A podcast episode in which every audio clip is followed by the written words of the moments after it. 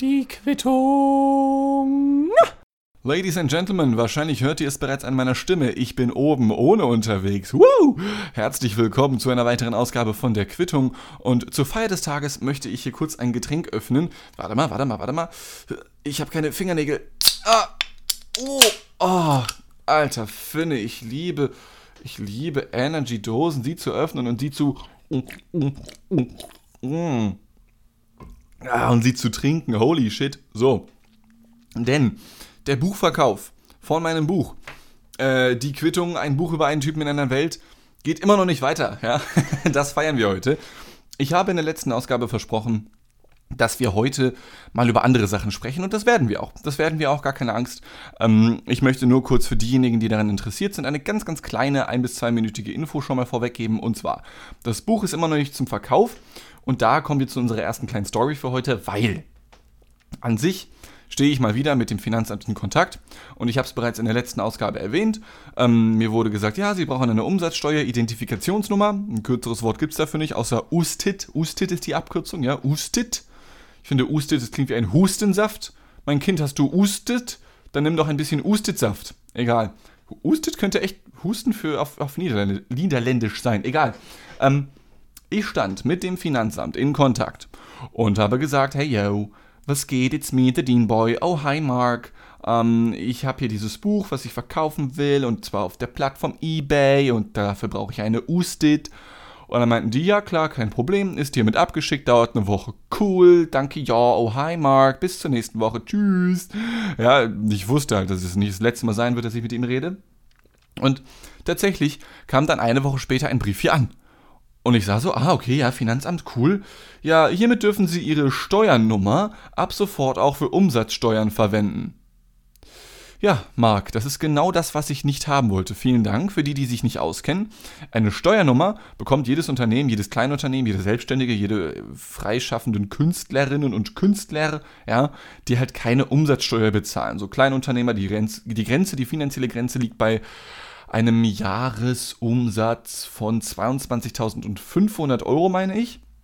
Und wenn du dann den 22.501. Euro verdienst in deinem Jahresabschluss, dann musst du von dem Moment an auch Umsatzsteuer zahlen. Aber das macht halt nur Sinn, wenn du halt viel mehr verdienst, weil sonst müsstest du, ne, weil wenn man diesen 1 Euro überschreitet, werden die viel mehr Steuern abgezogen. Ihr versteht, was ich meine. Und ähm, deswegen bekommst du dann erstmal nur eine Steuernummer, ja, weil die hat nichts mit der Umsatzsteuer zu tun.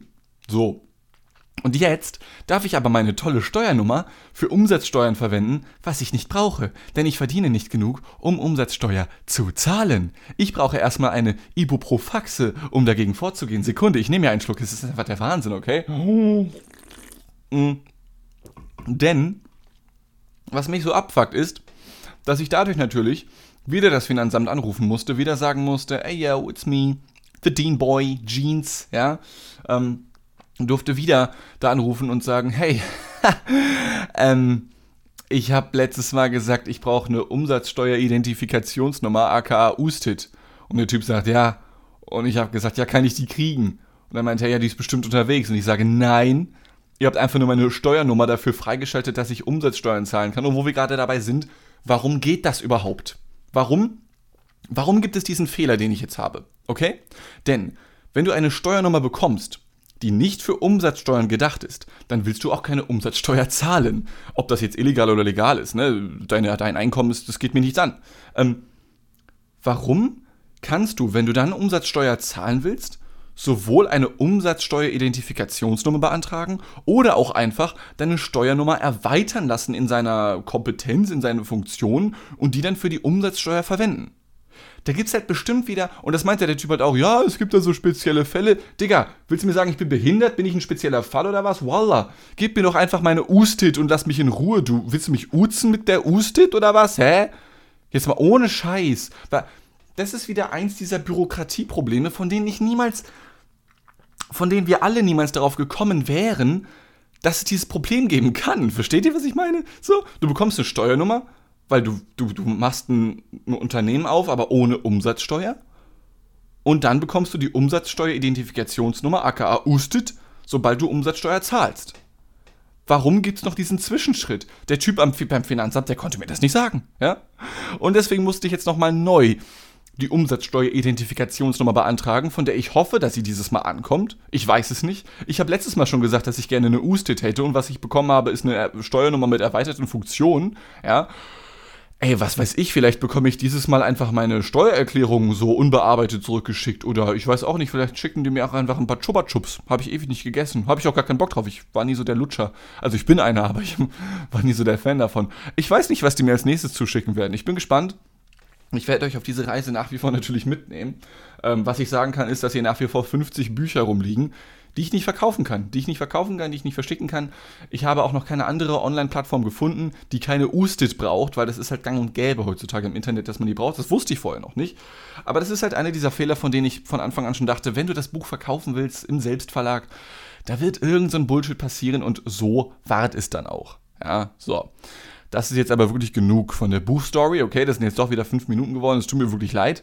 Behandeln wir doch mal ein paar andere Themen, okay? Und zwar ist mir letztens äh, Folgendes passiert, ja. Ich habe in letzter Zeit das Problem, ähm, diejenigen, die mein Buch gekauft haben, die werden das schon wissen, ähm, ich habe Probleme mit ähm, Alkohol, ja. Keine schlimm, aber jedes Mal, wenn ich was trinke, dann ist es wie folgt. Ich ähm, ich merke, wie ich richtig krassen Aufstoß kriege. Ja, der, der Hals zieht sich zu irgendwie. Und ähm, ich habe Aufstoß, das wird immer schlimmer. Und es wird immer schlimmer, so lange, bis, bis ich entweder reiern gehen muss oder, oder mich hinlegen muss. Das, sind die einzigen beiden Sachen, die bisher geholfen haben dagegen. Und mittlerweile habe ich das leider aber nicht mehr nur, während ich Alkohol trinke, sondern auch, wenn ich äh, sitze. So hier am PC beispielsweise. Ja, nach ein paar Stunden fängt das an, ich bekomme Aufstoß und ich merke so, up, ja, ähm, so, so als würdest du rülpsen müssen, aber du kannst einfach nicht. Und das zieht sich halt einfach immer weiter. Deswegen dachte ich, ja komm, weißt du was? Irgendwie scheiße, wenn du halt nicht sitzen kannst, so irgendwie für ein paar Stunden, ist halt auch wack. Ähm, gehst mal zum Arzt, um das abzuchecken. Ist schon ein paar Wochen lang, irgendwie geht das jetzt so, gehst einfach mal zum Arzt, ne?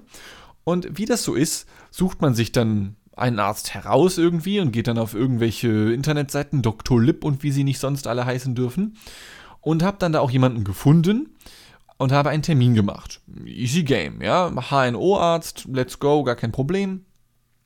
Und ich war schon häufiger dort unterwegs.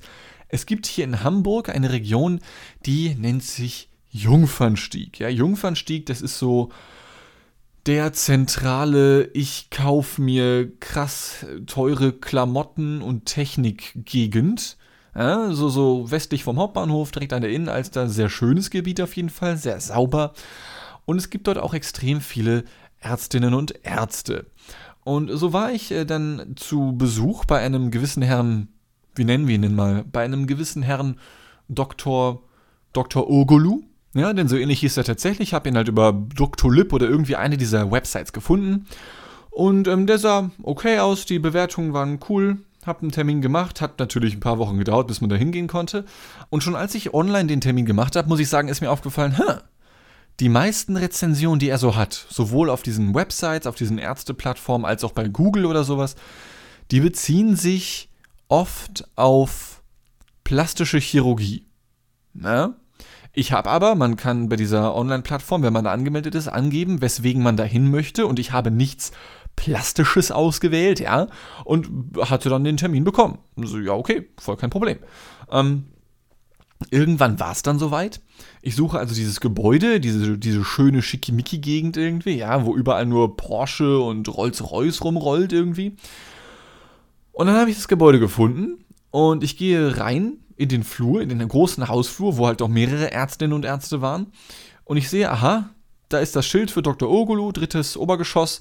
Und dann steht da ganz in den fetten, in den fettesten Buchstaben, die man sich vorstellen kann, Dr. Urgulu, äh, Facharzt für plastische Chirurgie. Also, hm. Also deswegen bist du ja eigentlich nicht da, ne? Ich weiß nicht. Aber ich meine, du hast jetzt den Termin, du, du gehst jetzt einfach mal rein und guckst, was passiert. So. Bin dann also drei Stockwerke hochgelaufen, ich war komplett im Eimer, gehe durch die Tür und was ich dann gesehen habe, war etwas sehr Neues. Also ich habe einen, eine Arztpraxis in der Form noch nicht gesehen. Zunächst einmal konnte ich schon vor, der, vor dem Eingang dieser Arztpraxis Musik vernehmen, die, ja, wie soll ich sagen, die war jetzt nicht sehr beruhigend.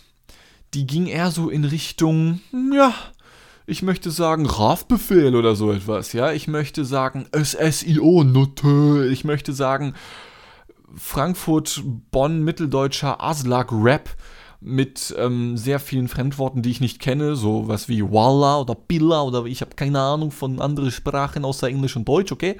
Ähm, solche Musik lief da. Ziemlich basslastig auch. Ich mag, ich mag solche Musik, da habe ich überhaupt kein Problem mit, aber ich meine, wenn man zu einem Arzt geht, da erwartest du jetzt halt nicht sowas wie, weiß ich auch nicht, wie SSIO oder so etwas, ja, Hasch, Hasch, wo es dann ums Verticken von Drogen geht. Das erwartest du halt einfach nicht. Und zusätzlich schummerte bereits bevor ich die Tür öffnete so ein leicht lilanes Licht so unten durch den Türspalt. Und ich öffne also die Tür, die Musik wird entsprechend lauter und tatsächlich befinde ich mich dann in dem Rezeptionsraum, wenn man den so nennt, ja, dieser Eingang, dieser Eingangsbereich sozusagen. Überall lilanes Ambilight, wie man das nennt, überall LEDs.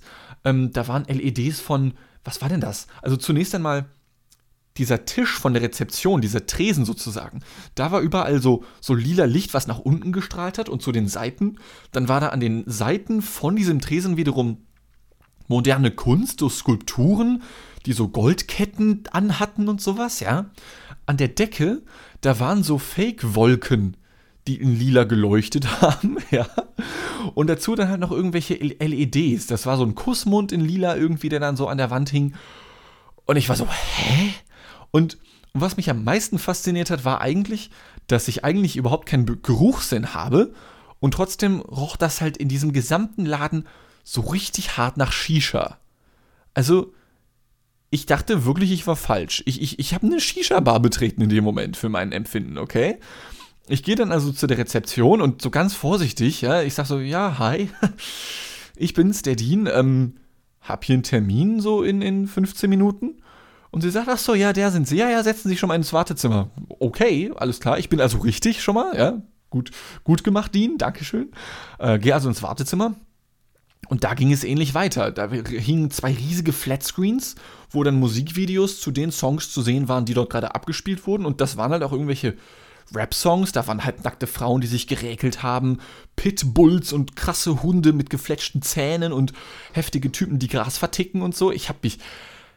Ich hab mich nicht. Wie soll ich sagen? Ich hab mich nicht fehl am Platz gefühlt.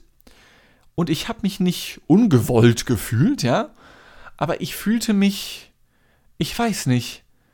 Ich habe ja mal bei einer Autowäsche gearbeitet, wo ich der Einzige war, der nicht die türkische Sprache beherrscht hat. Also das jetzt nicht klischeebehaft, es ist wirklich wahr. Das war ein Familienunternehmen, die haben eine Aushilfe gesucht und ich habe dann aus Versehen halt drei Monate da Vollzeit gearbeitet, als einziger nicht Blutsverwandter sozusagen. Und da war das, da, daran hat mich das erinnert. Da war das sehr ähnlich. Da lief auch immer diese Musik, da gab es oft Shisha, da wurde oft auf Türkisch geredet, Wallabilla, was geht mit Schuk, Bruder, was, keine Ahnung, ja, ich kann das alles nicht. Ähm, daran habe ich mich erinnert gefühlt. Das Einzige, was diese Arztpraxis mit einer regulären Arztpraxis gemein hatte, war, waren die Zeitschriften. Ja, Stern, Apothekenumschau, der Spiegel von vor sechs Monaten komplett abgegriffen und abgewichst, ja, den du überhaupt nicht mehr lesen mochtest, selbst wenn du es denn selbst wenn du es denn wolltest, ja. Ähm, oh, und, was ich noch sehr spannend fand, da war sehr viel Plüsch. Natürlich auch in lila, ja, das war alles sehr ähnlich gehalten. Äh, und überall wurde plastische Chirurgie beworben, ja. Ich hatte kurz überlegt, ob ich bei der Rezeption nachfrage, so, ey, ähm, ich bin mit meiner Nase eigentlich ganz zufrieden, soll ich vielleicht wieder gehen? ja, habe ich jetzt nicht gemacht, habe ich nicht gemacht. Stattdessen habe ich mir einen Flyer durchgelesen, der dort lag, neben den typischen Apothekenumschau-Zeitschriften und ähnlichem. Und zwar war das ein Flyer von der Arztpraxis selbst. Und auch da wurde lediglich plastische Chirurgie beworben und so auch, und das hat mich dann sehr interessiert, ein sogenanntes Mummy Makeover. Und ich dachte, was ist das denn, Digga? Ein Mummy Makeover? Ja, das ist quasi so eine Art, man kann sich das vorstellen. Wir kennen ja Handyverträge, Flatrates. Ja, ihr könnt euch vorstellen, worauf ich hinaus möchte du zahlst 5 und bekommst 20. Ja, also ich weiß nicht, du, du, du kriegst dann Fettabsaugung an der Hüfte, das Gesicht wird nochmal rangeklöppelt mit Hammer und Meißel, am Hintern kann auch was gemacht werden. Die, die Füße, das fand ich krass. es gibt plastische Chirurgie für Füße. Ich dachte, das heißt, ich dachte, das heißt Nagelstudio oder so, so Nagelsalon oder wie das heißt. Ich dachte, das wäre das. Aber nein, es gibt plastische Chirurgie für Füße. Was willst du denn daran machen? Also, ich weiß ja, es gibt Menschen, die haben zum Beispiel Plattfüße oder sowas in die Richtung. Ja, aber das ist ja eher was, was medizinisches. So, also, ich, ich, ich, ey, pass auf. Mir persönlich sind Füße scheißegal. Ja, ich weiß, es gibt Menschen, die finden Füße extrem sexy jede Menschen sein Fetisch, alles cool, solange alles mit Consent passiert, solange alle Parteien mit den sexuellen Handlungen fein sind, bin ich auch damit fein, gar keine Frage, alles cool, macht mit euren Füßen, was ihr wollt. Aber was ist, also ich frage mich mal so ganz pragmatisch, philosophisch, was ist es, was einen schönen Fuß ausmacht? Weil ich meine, an den meisten Füßen, die ich bisher in meinem Leben gesehen habe, war jetzt nicht genug Fett, als dass man sagen könnte, ja Mensch, ah, da muss nochmal der Onkel Doktor ran, wa? Ähm, ist jetzt nicht sowas wie eine Hüfte oder sowas, wo ich sagen würde, ja, okay, da ist vielleicht ein Speckröllchen oder so. Ah, habe ich noch nie, vielleicht gibt es ja, vielleicht gibt es ja, okay? Habe ich aber noch nie gesehen. Und wenn es das nicht ist, wenn es keine Fettabsaugung ist, was ist es dann? Okay? Was ist es, was einen schönen Fuß ausmacht, dass, dass Frauen und Männer oder auch diverse Menschen sich denken, Digga, meine Füße sind richtig hässlich, die müssen so und so aussehen. Was sind die Faktoren dafür? und ich gehe jetzt zu Dr. Ugulu und lass die richtig geil machen. So, die, die werden richtig pornös einfach. Ich mache ich mach Fotos damit auf OnlyFans und verdiene damit Geld. Was, was sind die, ich weiß nicht. So, ich, das Einzige, was ich mir so vorstellen konnte, waren so die Begradigungen von Zehen, so, also von den einzelnen, ne, vom dicken Onkel bis zum kleinen Zeh hin, das sowas. Das kann ich mir vorstellen. Oder? Ich ich weiß nicht, ich habe darüber nachgedacht, ich saß dann in diesem Warteraum, habe die Shisha inhaliert. Ähm, ich glaube, es war Melone übrigens, was den Geschmack angeht. Äh, und irgendwann wurde ich aufgerufen nach ein paar Minuten schon, bin ins äh, Behandlungszimmer gegangen. Wenige Momente später kam auch schon der behandelnde Arzt Dr. Urgulu auf mich zu und sagte, ja, guten Tag. Und sagte, nehmen Sie schon mal die Maske ab. Und ich sagte, ja, klar, kein, kein Ding, ne?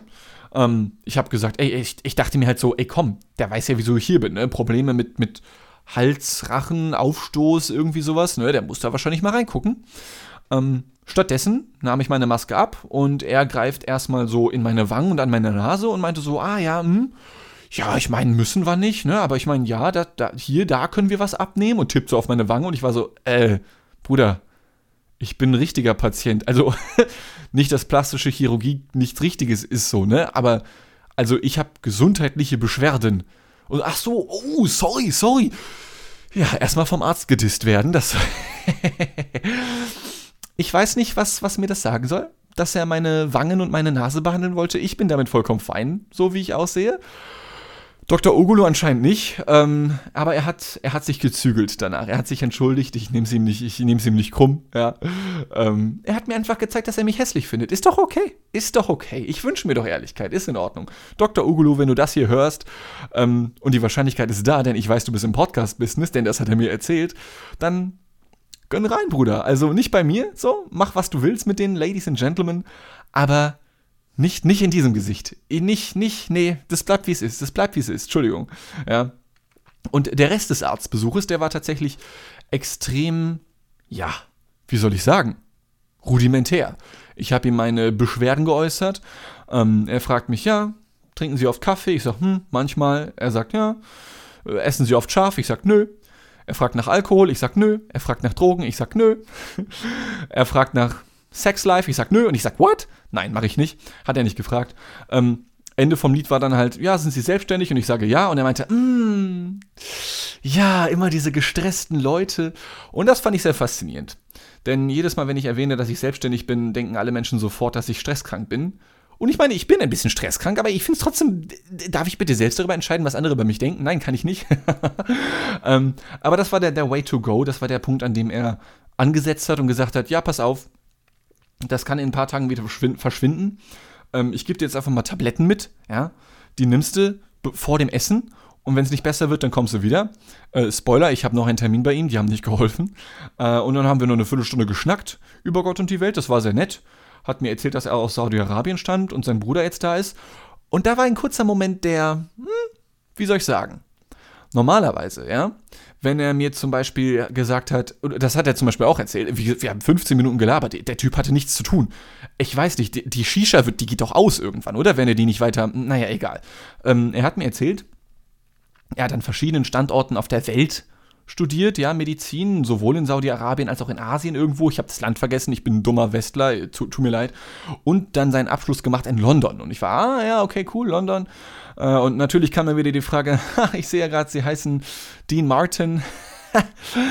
Kennen Sie noch diesen Unterhalter von damals? Und ich sage, ja, Mann, fick dich. Ähm, den kenne ich noch, die Frage habe ich noch nie gehört.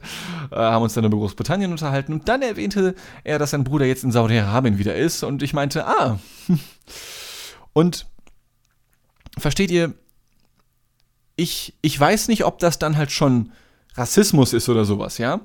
Aber von dem, was ich über Saudi-Arabien weiß, kann ich dem nicht viel abgewinnen, weil ich habe extrem viele Menschen, die mir lieb und teuer sind in meinem Umfeld, die dort halt umgebracht werden würden aufgrund von Sexualität, anderem Glauben, anderer Hautfarbe, ähm, falschem Angucken des, des dortigen Königs oder ich, ich habe keine Ahnung, ja.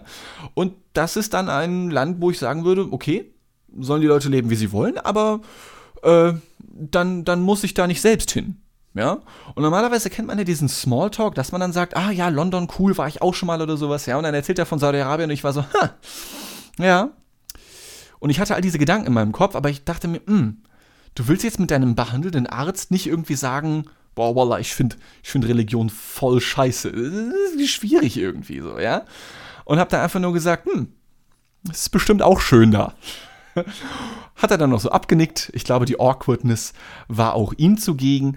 Wir haben uns einen schönen Tag gewünscht und ey, siehe da. Ähm, ich werde bald wieder bei ihm sein, denn meine gesundheitlichen Probleme sind leider noch da. Ich habe keine Ahnung, was es ist. Äh, ich denke mir, dass wenn ich Aufstoß nur im Sitzen habe und es besser wird, wenn ich mich hinlege, dann kann es ja eigentlich nur so was Physiologisches. Kann es sein, dass die Wirbelsäule auf die Organe drückt oder so ein Bullshit? Keine Ahnung. Anderes Thema. Ähm, auf jeden Fall war das mein erster Arztbesuch seit langem und es war ein sehr schöner Arztbesuch. Also ich, ich habe Bock zu rauchen irgendwie seitdem. ja, vielleicht ist das auch so ein abgekartetes Ding und er hat und sein Bruder kommt jetzt zurück aus Saudi-Arabien und macht eine Lungenklinik auf. Die kann ich danach nämlich definitiv gebrauchen. Aber ich hätte gerne seine Playlist. Muss ich ganz ehrlich sagen. Die, die Musik, die war nicht schlecht. Ja, und das Ambilight, alles in lila und so, das war cool. Das war cool. Ähm, aber ansonsten ein, ein vollkommen, ja, wie soll ich sagen, ein vollkommen regulärer Arztbesuch. Ja. So, Freunde, kommen wir nun zur heutigen Abschlussstory. Ich weiß, wir sind erst bei 22 Minuten oder so. Wir, wir haben ja noch Zeit, ne? Keine Angst, keine Angst. ich bleibe euch noch ein paar Minuten erhalten, okay?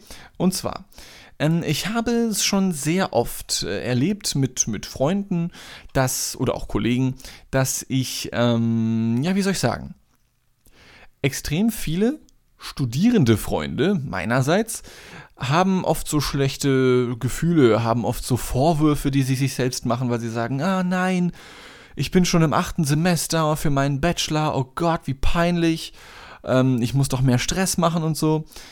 Lasst euch von einem Stressboy sagen, Ladies and Gentlemen, stresst euch überhaupt nicht deswegen. Ja? Äh, ich habe nämlich endlich es geschafft, mich um meine Bachelorarbeit zu kümmern.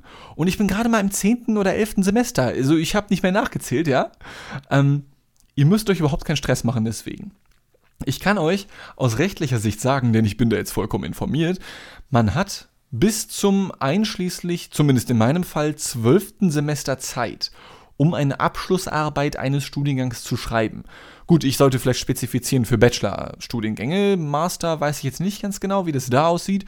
Da werde ich niemals hinkommen. Also bei meiner Geschwindigkeit, ich habe jetzt 2016 angefangen zu studieren, 2022 werde ich das Studium abschließen. Äh, ja, mal eben doppelt so lange gebraucht, ja, und dann noch den Master hinterher, dann bin ich, wie lange braucht man normalerweise für einen Master? Zwei Jahre, ich würde dann vier brauchen. Also 2026 wäre ja, am Arsch. Niemals. Also ich werde keinen Master machen, zumindest nicht sofort. Denn ich brauche Moni. Ich brauche richtig dickes Moni. Denn mein lieber Mitbewohner Julius und ich, wir haben eine richtig fette Nebenkostenabrechnung bekommen. Und wir sind uns ziemlich sicher, dass wir gescammt werden von unseren Vermietenden. Wieso gender ich Vermietenden? Das ist ein Vermietungsunternehmen von unseren Vermietern. Wir sind uns sicher, relativ sicher, dass wir gescammt werden, da, weil, also pass auf. Ich werde jetzt hier keine exakten Zahlen nennen, aber das ist schon tatsächlich äh, um die vierstellige Zahl, also um die 1000 Euro sind es. Ja, jetzt habe ich doch eine Zahl erwähnt. Ich weiß, ich, halt, ich, ich halte einfach mein Wort, okay? Und dementsprechend hassle ich momentan das Geld. Ja, ich hasse das Geld auch, aber ich hassle es auch. Mm, und deswegen komme ich unter anderem auch momentan nicht mehr zum Streamen beispielsweise. Ich habe so Bock, auf Twitch wieder zu streamen. Zumal sich da relativ schnell Leute gefunden haben, die, die, die sich das angeschaut haben. So, also wir waren immer so zu 10, 12, manchmal sogar mehr, ja, manchmal auch zu weniger Menschen. Das war aber cool. Das war cool, das hat Spaß gemacht und das würde ich super gerne wieder machen. Aber mir fehlt einfach die fucking Zeit. Denn ich muss arbeiten und außerdem darf ich mich wohl hoffentlich bald vielleicht um meine Bachelorarbeit kümmern. Und da hatte ich organisatorisch mal wieder ein paar Probleme, denn ich bin ein Teilzeit ADHS Prokrastinierungsmensch, also perfekte Voraussetzungen für eine Selbstständigkeit im Medienbereich, ja, gar keine Frage. Und zwar habe ich im Erst- und Zweitprüfer gefunden, ja, das braucht man immer, ebenso wie auch ein Thema und dann muss man das zusammen ausarbeiten oder man muss es selbst ausarbeiten und muss dann Erst- und Zweitprüfer suchen und finden denn die müssen dann am Ende im Einklang diese Abschlussarbeit bewerten, ja, auf einem gewissen akademischen Level. Und äh, Grüße gehen raus schon mal dafür an einen gewissen Dino, ein sehr, sehr guter Freund von mir, den ich durch Studium kennengelernt habe. Der Witz ist, es ist ein Studienkollege von mir und Freund von mir. Ähm, und normalerweise, also theoretisch betrachtet, laut meiner Universität, darf jeder Mensch einen auf Zweitprüfer machen, der oder die ebenfalls mindestens Bachelor hat, nicht mit mir verwandt ist und ich glaube seit mindestens fünf Jahren den Bachelor hat. Da war noch irgendwas Drittes, ja. Finde ich ziemlich wild. Und dahingehend, dass besagter Dino schon mal vor, ich sag mal, hm, also der Junge ist jetzt nicht alt, ja.